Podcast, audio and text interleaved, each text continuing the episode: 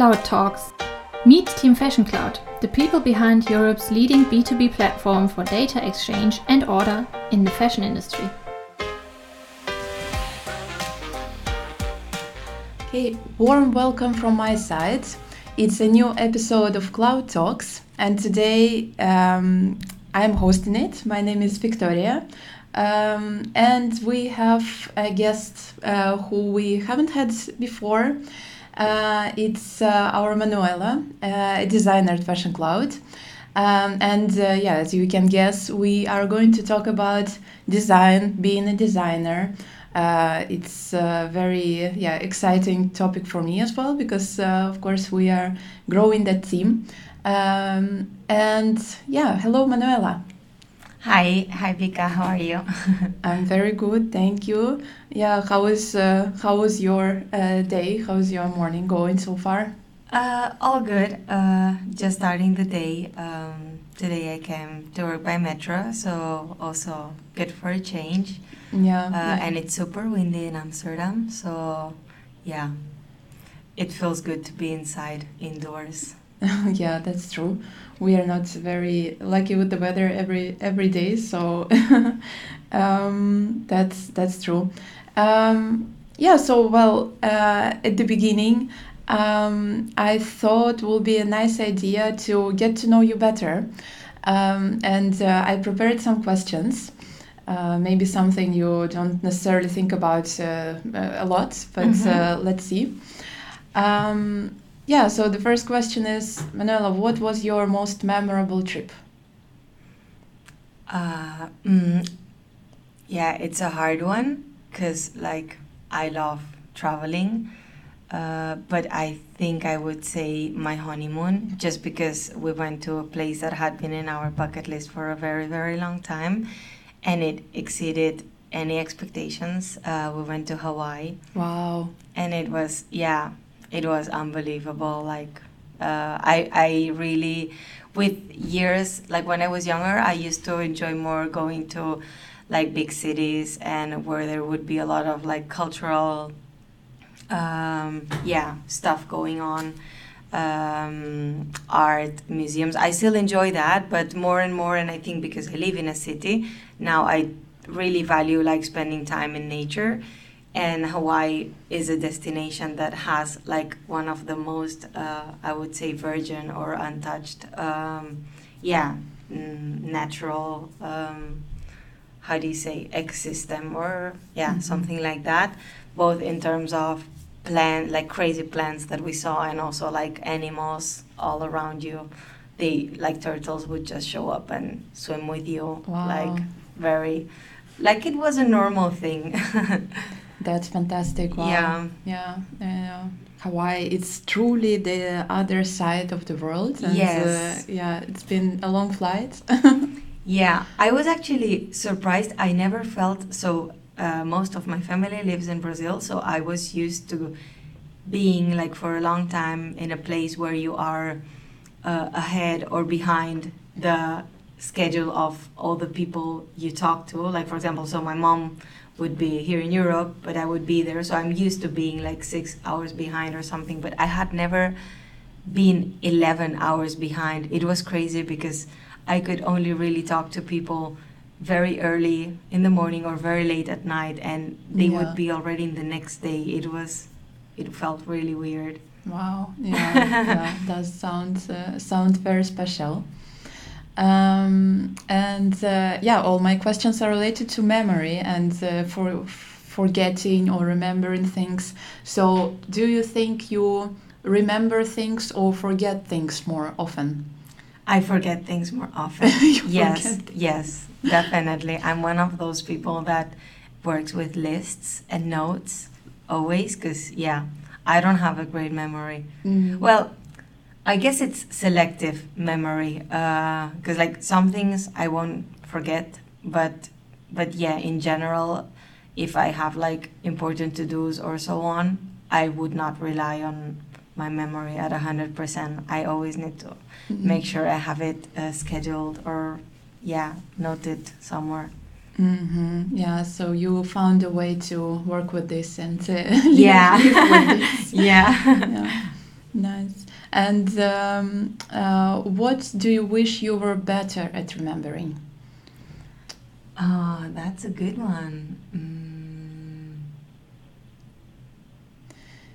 How, how, how are your how's your memory related to dates, names, uh, places? Um, Mm. Actually, I think these three things. Well, yeah, okay, I have one. Uh, I'm terrible at remembering faces. If I meet, like, if I've only met someone one time and then, like, I'm I get introduced to that person, um, it could happen that I don't recognize that person the very next. It, if it's a very short meeting, if if I do spend some time talking to them, it will probably not happen. But yeah, I don't have a great memory for faces. I do have a very good memory for places on the other side. Like if we're traveling or something and uh, I've been to a specific place, I would recognize it again if even if I didn't know the name of the place or where it was. I think I do have kind of like this spatial uh, recognition, kind of. mhm, Uh, mhm. yeah. Yeah, yeah, interesting. Mm-hmm. And um, yeah, and the last one. Uh, in forty years, what do you think will be nostalgic for? Mm. Well, I hope it doesn't become true, but I think for like green and green spaces and nature, I don't know. Uh, I hope I'm not being too pessimistic, but it does feel sometimes like we're going towards, uh, yeah, kind of more grayish uh, future because of what's going on with like climate change and yeah, the world just like, uh, well, people, humanity just like wasting all the resources somehow and not really, yeah, caring about how the earth will be in the future. So yeah, hopefully it's not like it, it doesn't become a reality, but it might happen that we're all nostalgic about like the days where you could find more green areas around you.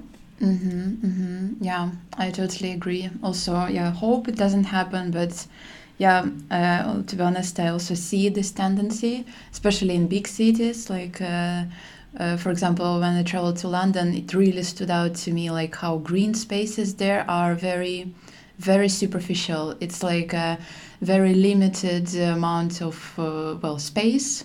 Uh, it's like gated around, and then okay, there are trees and uh, and green, uh, but you really feel like it's not natural. It's really uh, just done to be there to click and uh, okay, we have a green space in this neighborhood, but it's nothing like uh, you know let's embrace the nature and uh, you know build our stuff around it. It's really like we are occupying it and then letting green spaces be there for just a Mhm. few few square meters. Uh, Yeah. that's that's not a good one. Yeah, and along the same lines, I'm just now remembering that last summer I was um, swimming. I don't remember where anymore, if it was in the Mediterranean or the Atlantic, but still, uh, you could not not see a plastic around you. So even if it was a very small thing, there you would be you would be seeing like a small like a bottle cap or like some like a small lid of something or like some tiny plastic somewhere or even if it was in the sand and then i was thinking about um, when i was a child and the or maybe i would not pay attention to that but i don't think it was like that. I think you could just go to the beach and not see plastic in the sea. So yeah that's also something that scares me a bit. I, I also hope we don't end up nostalgic about the days where there were there wasn't like plastic around us or Mm. like yeah trash trash in the end. Yeah, yeah, yeah, totally agree. Yeah, yeah, totally agree. Um, yeah, it's interesting that we are talking about it because, uh, yeah, in the company Fashion Cloud, it's also quite a topic, and it's been, yeah, it's been around with us, and we try to at least reflect on what we are doing and what the whole fashion industry is doing uh, to the earth. But yeah, that's a topic for um, another, maybe another episode of podcast. Um, yeah, but yeah, moving on. Uh, Manuela, can you tell us the story of you and Fashion Cloud? Um, so what's yeah, what's your story? Yeah. Um, okay, so uh, I was at the time uh, I had just been.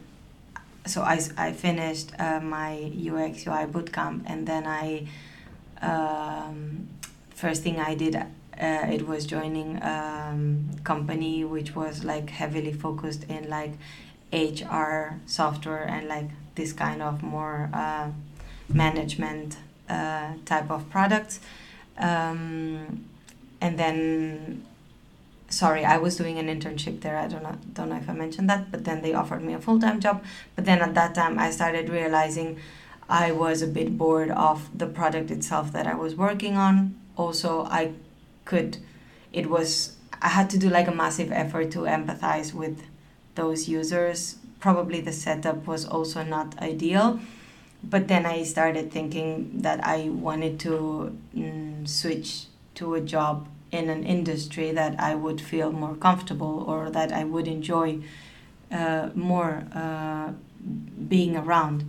Um, and then I saw the uh, job op- opening for a project design position Fashion Cloud, and as soon as I read the whole like the job description, it felt exactly like exactly what I had been doing, and also uh, with like some uh, special accent to I don't know like yeah laughing uh, twice daily and like this kind of like special touch that Fashion Cloud has, and I was like yes, this is exactly the place where I would like to be working in. Also, I've always been like very, um, yeah, mm, attracted to fashion in general. I, I really like it. Uh, I've been following it, uh, I've been interested in it for years, and uh, the fact that it is it was uh, it is a product actually in the fashion industry but that at the same time has this concern for trying to make it more sustainable, uh, yeah, it completely caught me. So then I applied, and um, I remember. Uh, I don't know if I did it on a rush or something, but um, I didn't add a cover letter. So I had an email the next day from Almi um, asking me like, "Hey, would you mind elaborating a little bit more?" And I was like, "Oh shit, yeah, of course." So I wrote my cover letter like I don't know, like for the next um, 30 minutes or something. Then I sent it back to her, and she got back to me like two hours later for like a first interview. And I remember it was uh, Friday afternoon, like around three, uh, with uh, yeah David and Fabian, and I think we had one hour scheduled, and it went way over time. I don't know, at some point I just remember Fabian saying, Hey, I'm really sorry, I'm really enjoying the conversation, but I have a dinner, I need to leave. And, I, and we were like, Oh my God, it's super late, yeah. And we kind of like wrap it up. But I think for me at that moment, it was like, I don't know, I was, after that meeting, I was convinced the job was for me because also like the, yeah, the feeling like the three of us had uh, during that meeting, I don't know, it was very it was very it felt super comfortable and super natural. And I, it was like i already knew them from before. It mm. was really nice mm. oh hmm. cool yeah. yeah always always a good sign if there yeah. is uh, yeah if the interview goes over time yeah um that's uh, yeah this good chemistry and uh, yeah for both sides right it's for the company to find out more about you but also for you to find out more about company and uh, yeah get to know the details how they work and uh, what's there for you um, yeah so good to hear that um, and uh, yeah you mentioned boot camp uh, and uh, yeah starting as an intern at first. Um, so what was your journey before uh, becoming a designer and how did you end up yeah in the design world? Yeah. So um, I studied audiovisual communication, and so my first idea was that I wanted to work in the cinema industry. Uh, so immediately after I graduated, I started working as an art direction for yeah several like kind of video clips and like art videos and these kind of things. Um, but then at some point, I started switching towards more like a communication and production role, always very connected to like the cultural sector, like working for a theater. I was also working for like a cultural events production company. Um, and then from there, I ended up going more towards marketing. And that's when I started getting bored, uh, bored uh, about what I was doing, uh, especially because I would realize that I was getting a lot of um, insights from customers I was talking to but I could not actually, I felt I could not actually act upon them because I didn't have, like, of course, I could, like, uh, change campaigns and try to adapt campaigns, but there was nothing I could do about the product to try to modify it to cater better for like the customers' uh, frustrations and so on. Um, and I guess this is how well then at that time it also coincidentally we hired a UX UI designer in that company, and then I started um, talking a lot like I had a lot of like discussions with her because she was uh, interested in many of the insights I had directly from customers, and that's how I learned about yeah UX UI being a thing, and then I started reading more and more about it and also I was always in parallel um, I, I was always into illustration or like graphic design and trying to do things on my own. I did one course or two, but like nothing too serious. But I always struggled finding kind of like a purpose. So I could never be an artist because, yeah, I don't know, I just think it's like the hardest thing in the world. Uh, but once I started getting more into design and learning about it and studying about it, I figured out why I always struggled. It was because I never understood the functional part of it because it needed to have a purpose. So once I that's with art. Uh, sorry, that's with that's the difference between art and design, right? So when I started going into design, and then I discovered that the difference was that there had to be like a purpose, like a functionality everything clicked and then i realized well maybe this is the place where i should be and then i also started digging deeper and deeper and this is when i realized okay there's a lot to learn uh, it will take me a long time doing it on my own like as a side job almost so i'm gonna take a little break uh, luckily yeah i could i could also afford it and then i did this ux ui bootcamp which really helped me dive deep in and get like all kind of like the basic knowledge to just like get started. Mm-hmm. Wow, wow, that sounds uh, that sounds really awesome. Um, I think uh, you know, as a recruiter, I talk to many people, many candidates, uh, let's say, um, and uh, it's always nice to understand what's actual motivation, you know, to go for this role, to go for this career path. Um, and uh, yeah, to be honest, there is often also purely practical reasons. Oh okay this is you know this job pays well or this job uh, you know is so attractive this is cool this is uh, you know something fashionable or modern. Uh, but uh, after all this is uh, in my opinion, it's not substantial. It's not enough, you know, to just consider your job cool and then, you know, spend uh, whole your life doing that. Uh, it's uh, it's not something that can, uh, you know, be sustainable in the long run. Uh, but your story of really, you know, coming from uh, artsy, creative uh, field in the first place, then switching to marketing and seeing things from different perspectives, and then finally finding this match in the UX UI area. Uh, yeah, that's something really um, impressive, uh, I would say. Um, and uh, yeah, we are happy to have you then, Fashion Cloud.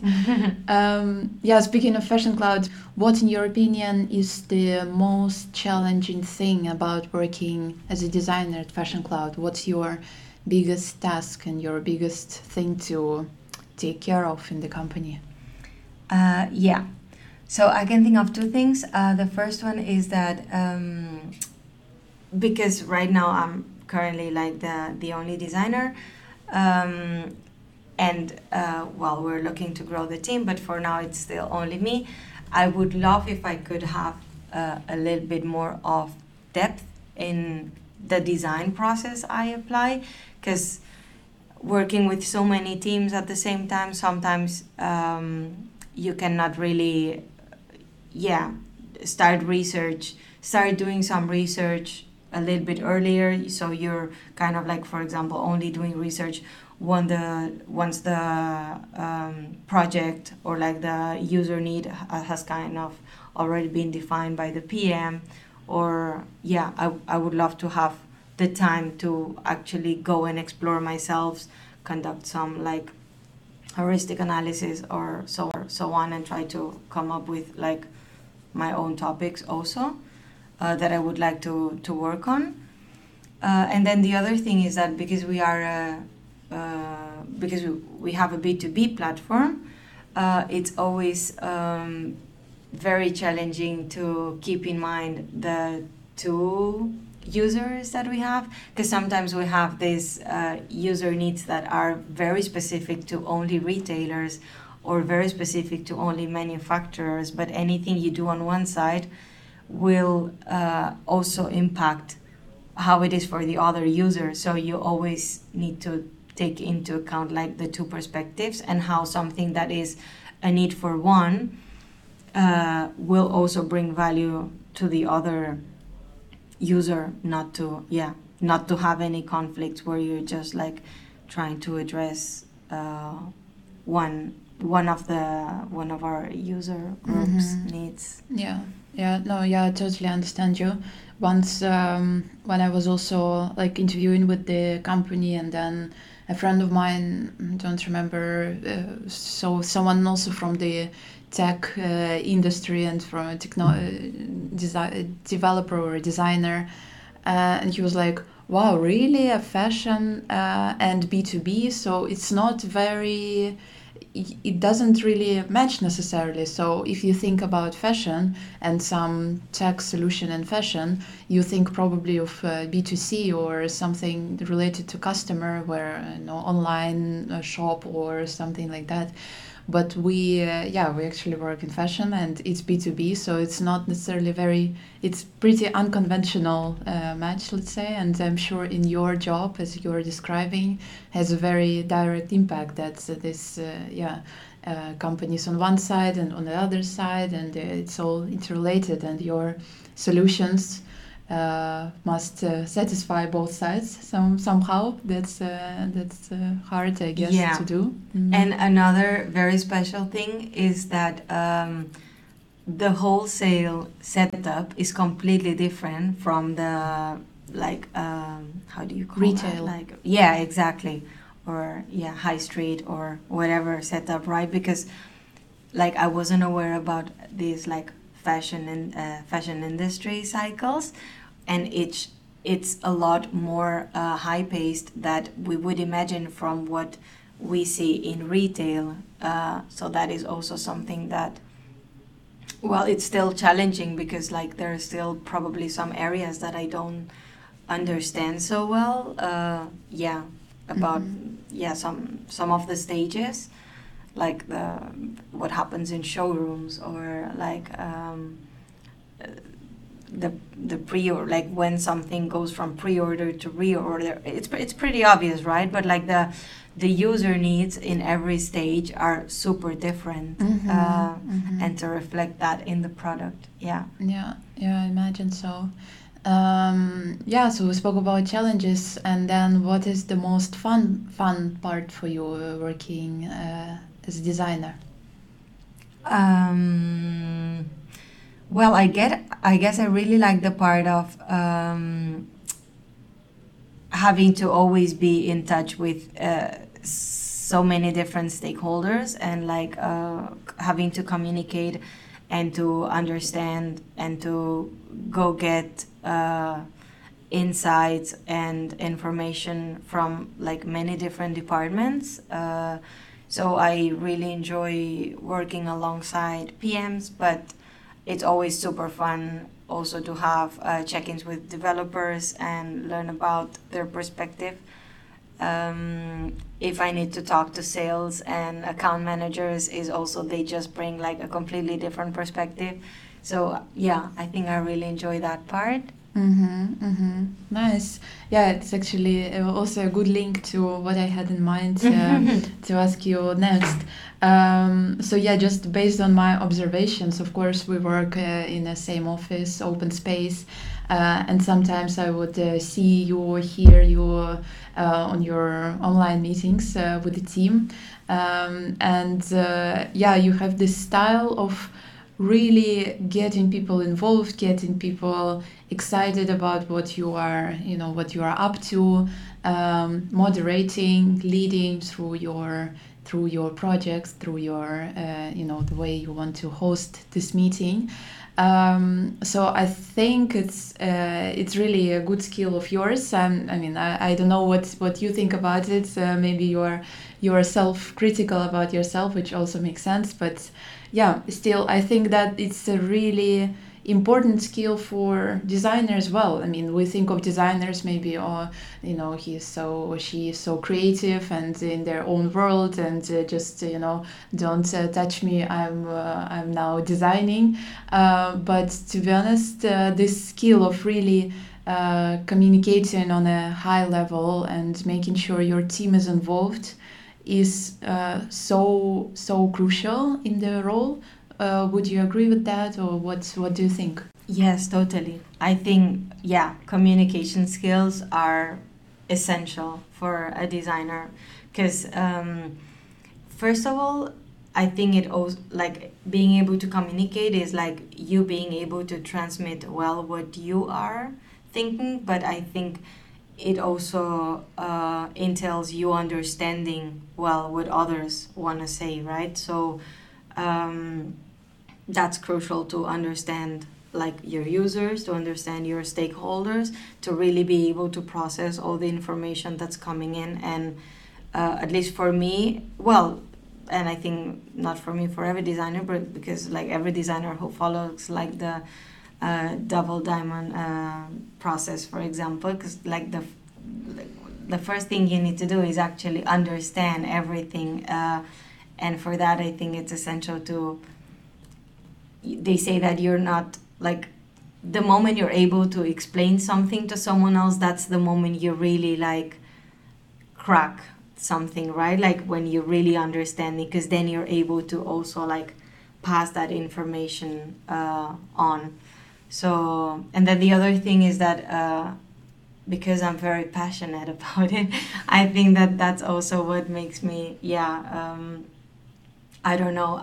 I don't have that feeling from the inside, but since you mention it, yeah, it might be that because I'm very passionate, the way I'm also communicating about, yeah, the the ideas I have or like the, um, I don't know, the methodology I think we should uh, follow or yeah about how the project could go, how the what the next steps could be, or to explain my process. I think it's also because of of that, like because like I I really feel it. mm-hmm, mm-hmm. What's this double diamond process, just in few words?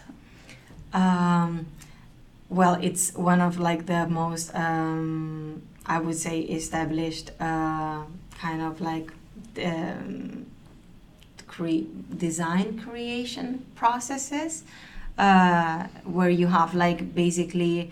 Uh, it's called double diamond because if you see the shape it it goes uh, like on a you on a like divergent divergent uh, space then you do some like convergent thinking then you go all broad again in a divergent space and then it converges again so it builds kind of like a two diamond shape but uh, you would basically start going as broad as possible, trying to understand what uh, the problem is, uh, the users um, trying to understanding and emphasizing.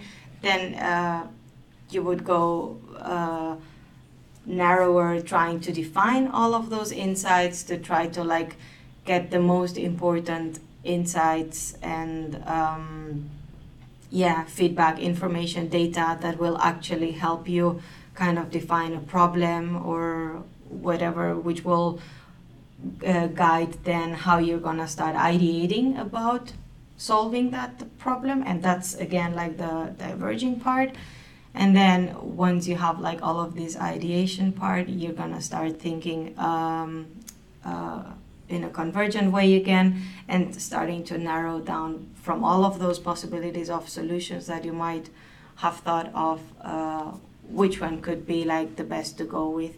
But of course it's it's it's a cyclic thing right? Because like you you you'll test something like you'll prototype something you will test it but then you should always go back if the results are not optimal. Because like we are so biased these days and then users could think completely different about uh, or you could not be even solving the actual problem and then maybe you need to go back to the insights and try to define the problem again because you're not tackling the right thing Mm-hmm. uh, yeah Mhm. it's really important to spend a lot of time understanding the problem or yeah defining well the problem uh, Mhm. understanding really well the users so that you save time Mhm, uh, in the yeah in the solution part kind Mhm. of Wow. Oh, nice. Well, I yeah must say I haven't heard about uh, Double Diamond yet, but uh, now I have an idea. Manuela, what is it for you that would make you a perfect colleague, or you know, what kind of skills, what kind of personality are you looking for to work together?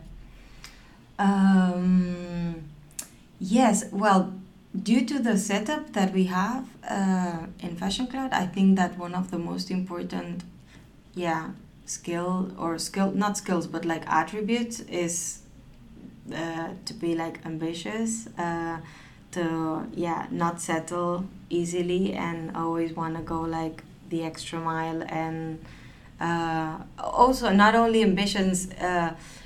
Professionally but probably also ambitions ambitious in trying to get better trying to improve yourself trying to be uh, self-critical. Um, think about what went wrong and how you can improve it next time. So also kind of like ambitious and humble at the same time to Mhm. to be able to always continue learning and uh, and growing and yeah I guess also feedback helps in this way because Yeah. uh, yeah, it's it's important to be ambitious and humble, as you said, to be able to receive feedback and to act on it. Also, to be able to see uh, in your colleagues what they would need to improve or what they are doing already well, and then you know, uh, kind of uh, encourage them with this. yeah Um, so for sure, yeah, agree with you. And probably also since we were talking about communication earlier, to also have this kind of like uh, collaborative attitude. Uh, of course, you're not doing everything in pairs all the time, but I think it is important to be able to open up and share uh, with your fellow colleagues and not like not work in a silo or so like to really yeah share often ask questions often uh, communicate what, what you're thinking, what like where you're going. Mhm. Um, yeah. Nice, nice. Yeah. Um, yeah, that means that uh, we are uh, we are actually open to uh, receiving more applications, seeing you guys. If yeah, if you are a designer and uh, that what we were speaking with Manuela just now sounds interesting to you, yeah, feel free to reach out to you to to to us, of course. um, and um, yeah the moment we are recording this podcast we are yeah we are still looking. Uh, maybe maybe we will uh, hire someone soon but uh, in the future we'll be yeah still um, uh, looking to grow the team further um, yeah so if you're interested uh, keep an eye on us uh, on linkedin we also have instagram uh, so you can get a better feeling of uh, how the insides of Fashion Cloud looks like. Um, and yeah, for today, I'm yeah really uh, grateful for to Manuela for her time, uh, for sharing with us some more um, like some more insights on how her yeah how her experience looked like and how her story with Fashion Cloud was up until now.